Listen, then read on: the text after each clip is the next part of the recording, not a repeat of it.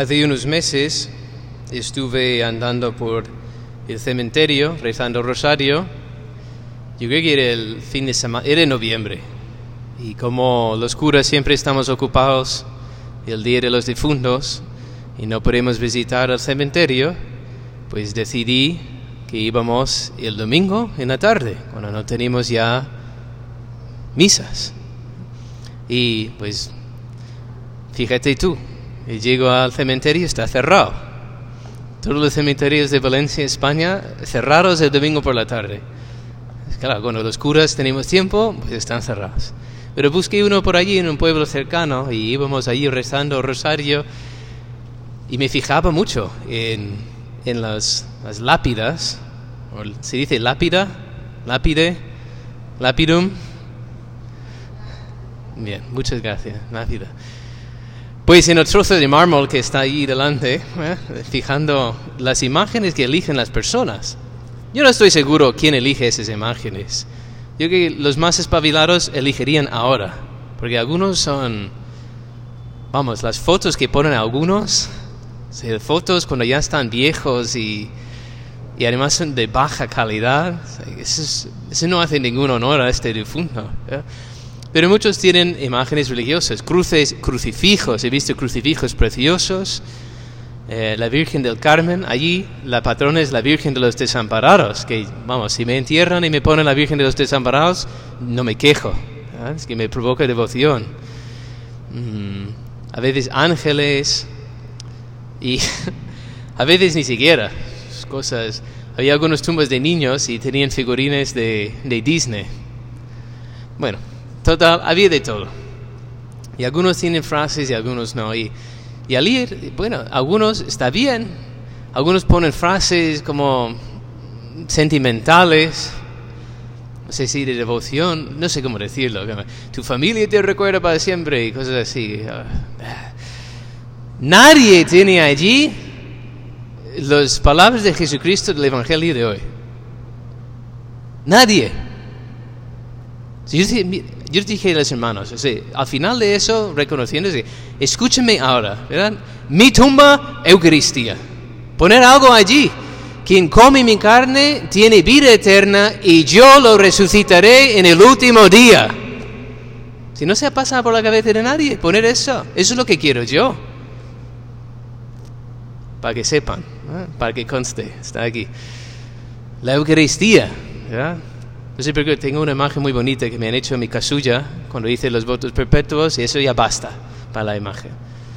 Pero mire que la realidad central, lo que nos diferencia de los demás hombres, es que ya tenemos la vida eterna ganada.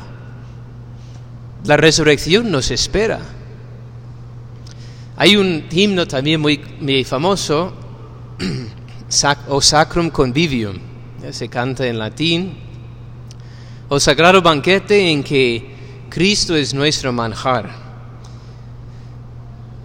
El alma se recoge la memoria de la pasión, el alma se llena de gracia y se nos da la prenda de la futura gloria.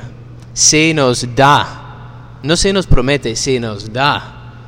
Y eso es la realidad que nos, como he dicho, nos diferencia de la vida de los demás hombres. Que ya tenemos un pie en otra vida.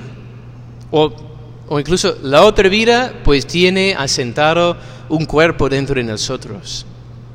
Los que comulgan viven de otro modo. No se dejan arrastrar, no tienen miedos. El mundo tiene muchos miedos que los cristianos no tenemos o no deberíamos tener. Miros como de perder respeto humano, de perder amistades, de perder fama, de perder mi trabajo, de perder mis bienes materiales, de perder mi salud y de perder la vida. Los cristianos no tienen miedo a la muerte. ¿Por qué? Porque tenemos la prenda, tenemos la medicina, el fármaco de la inmortalidad. Quien come mi carne y bebe mi sangre tiene vida eterna y yo lo resucitaré en el último día. Es una promesa, es una afirmación de Dios. nuestro Señor. Y eso tenemos que dejarnos transformar por eso. Y esta mañana en una homilía que escuché aquí en este templo, pues me pareció interesante lo que dijo el precado predicador, don Karl Maes. Dijo, los cristianos prefieren la persecución. Los cristianos prefieren la persecución. ¡Hala! No sé si puedo decir eso, o todavía me cuesta, pero esa es la realidad, la resurrección que nos espera porque comemos de día en día. La Eucaristía es el centro de nuestra existencia. Eso es lo que nos, nos diferencia de los demás seres humanos, que colmugamos, que vivimos de otra vida ya en esta tierra y no tenemos miedo. Mira la vida de los, los mártires, se les amenazaban, ¿verdad? cortarle la cabeza, cortarle los pies, arrancar los ojos y tirarlos en la cara y, todas esas cosas.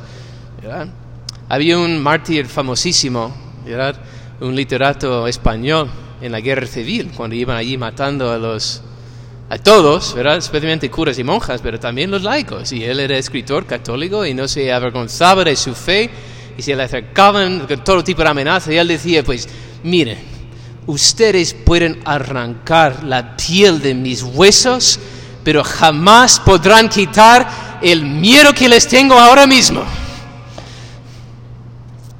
Vamos, tenemos algunos miedos todavía, pero entiende de que lo importante es que nos espera otra vida mejor. Entonces tenemos que dejar de vivir arrastrado por los miedos. El único miedo, un solo miedo que tenemos, apartarnos de la Eucaristía. Es el único miedo que yo creo que se le admite a un cristiano. Un día sin la Eucaristía. Hay una oración que el sacerdote reza todos los días en la misa. Es una oración secreta, pero no lo digan a nadie. Se lo voy a revelar ahora. Lo he escrito aquí para decirlo bien. Señor Jesucristo, Hijo de Dios vivo. Eso lo dice antes de comulgar, frente, cara a cara la Eucaristía. Hijo de Dios vivo, que por voluntad del Padre, cooperando el Espíritu Santo, diste con tu muerte la vida al mundo. Líbrame por la recepción de tu cuerpo y de tu sangre, sacratísimos, de todas mis culpas y de todo mal concédeme cumplir siempre tus mandamientos y jamás permitas que me separe de ti. Jamás permitas que nos separemos de ti, Señor. Eso es nuestro único miedo, nuestra única petición. Yo les invito a, dejar, dejarse transformar por la vida eucarística que vivimos. No desestimen ni menos eh, eh, o menosprecian el don que tenemos en la Eucaristía. Es lo más grande que tenemos. Y dejen ya de los miedos, a no ser que sea el miedo de pasar un día sin la Eucaristía. Que así sea.